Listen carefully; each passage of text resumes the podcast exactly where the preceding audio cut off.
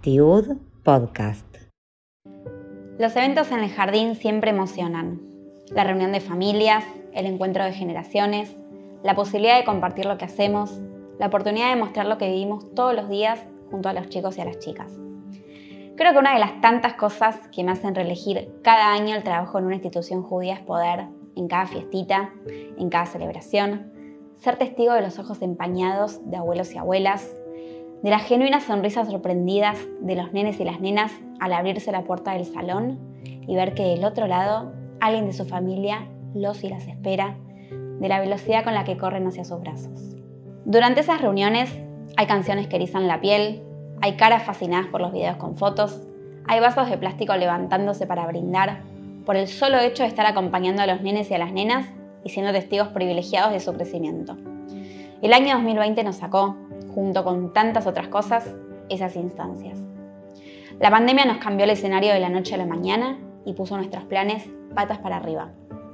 Para ese entonces, yo enamorada de sala de 5 y compartía con las familias la nostalgia y la melancolía de no poder vivir de manera presencial el último año del jardín de esos chicos y esas chicas. Si bien la virtualidad nos permitió reinventarnos y recorrer nuestras trayectorias profesionales de maneras inéditas, no hay dudas de que ciertos momentos los debemos y queremos compartir, pudiendo mirarnos bien de cerca a los ojos. Mentiría si dijera que fue un proceso fácil.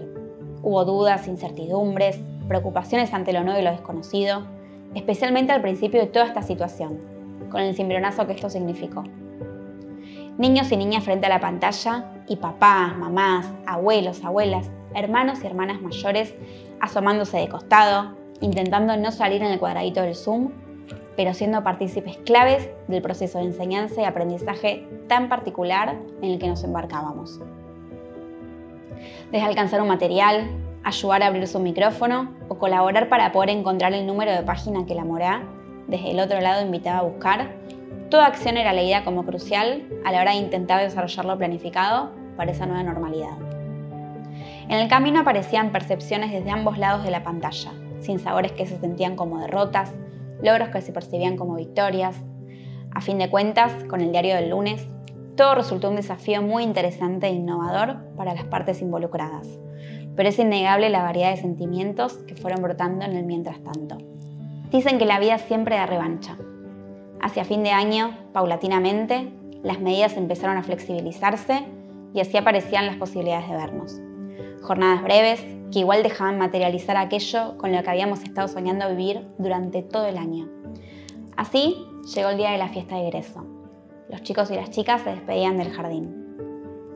Debido al contexto que se estaba viviendo, el evento no podía realizarse en un espacio cerrado. Por ese motivo, la escuela abrió sus puertas, literal y simbólicamente, ofreciendo que la celebración se hiciera en un amplio patio, con una pantalla gigante que permitía ver lo mismo por streaming. Familias sentadas alrededor de las mesas, equipos electrónicos de imagen y sonido, un teclado delicioso, computadoras, todo en sintonía para dar comienzo a un festejo sin precedentes.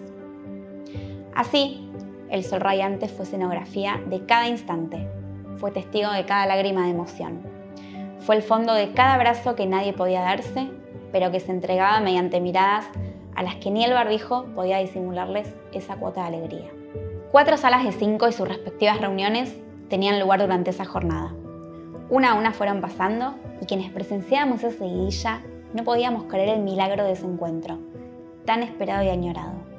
Nadie, incluida yo, se animó siquiera a espiar por el rabillo lo que el pronóstico anunciaba. Y mejor que si haya sido. La tormenta se desencadenó recién tras el último acorde tocado en el piano de la canción final de la fiesta con la que se terminaba la jornada. El tecladista estaba retirando su dedo tras concluir el momento en el que acarició la tecla con la que cerraría el evento y la primera gota ya estaba cayendo del cielo. El segundo párrafo del Shema Israel nos dice, y sucederá si cumplen diligentemente los mandamientos que hoy les prescribo, amando al Eterno su Dios para servirle con todo su corazón y toda su alma, que haré llegar la lluvia en tu tierra a su tiempo, la primera lluvia y la última, para que coseches tu trigo, tu mosto y tu aceite. No sé si Hashem y el universo consideraron todo el esfuerzo, la dedicación y el amor puestos a través de la vivencia de todo el año como aquellas mitzvot que nos piden. Pero si algo es indudable es que la lluvia llegó en tiempo y forma, para mostrarnos la cosecha de todo lo que sembramos en el paso de estas alas por el jardín.